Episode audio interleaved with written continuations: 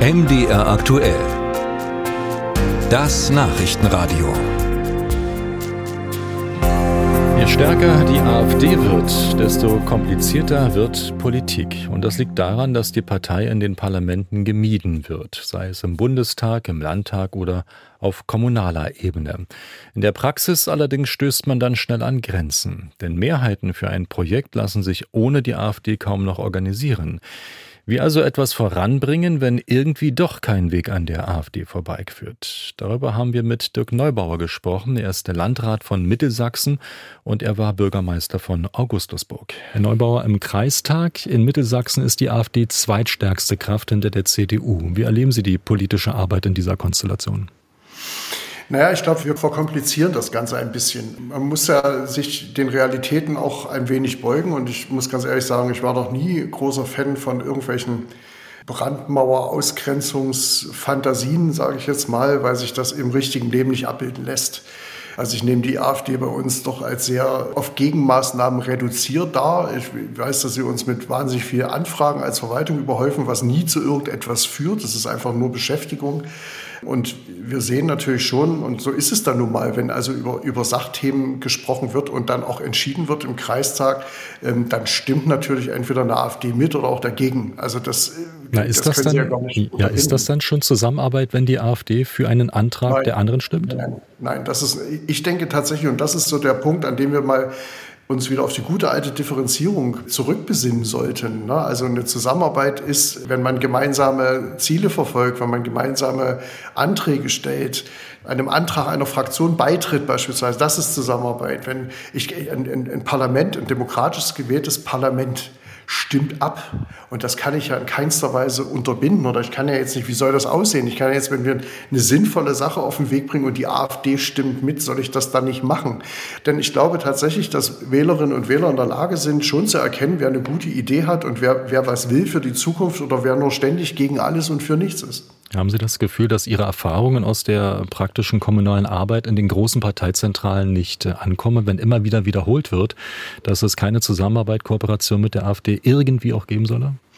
Also ich glaube, wer über Brandmauern spricht, der hat Angst, dass ihm, dass ihm Leute von der Fahne gehen.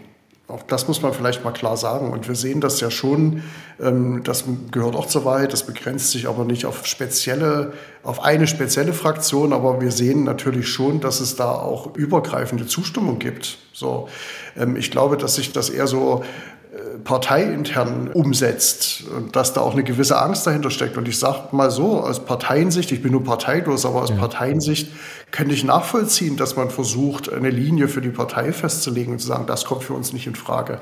Aber so diese Verallgemeinerung funktioniert eben halt nicht. Ist es für Sie einfacher, als parteiloser Politiker hier ähm, irgendwie Mehrheiten zu beschaffen oder gehört zu werden?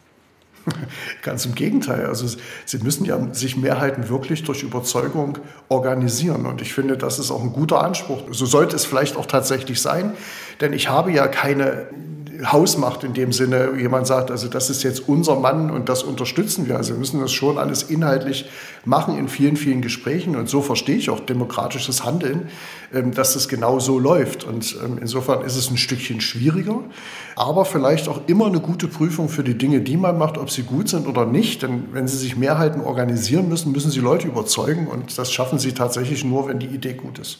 Die AfD wirft Ihnen als Landrat zum Beispiel auch Intransparenz vor. Ähm, da geht es zum Beispiel um Objekte für die Flüchtlingsunterbringung. Von einer Sondersitzung im Sommer ist jetzt sogar schon die Rede.